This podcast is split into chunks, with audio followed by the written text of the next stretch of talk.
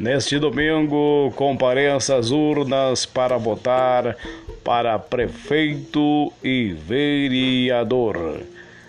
Não esqueça, leve sua caneta e também sua máscara.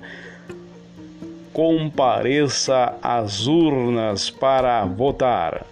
Vote para prefeito e também para vereador.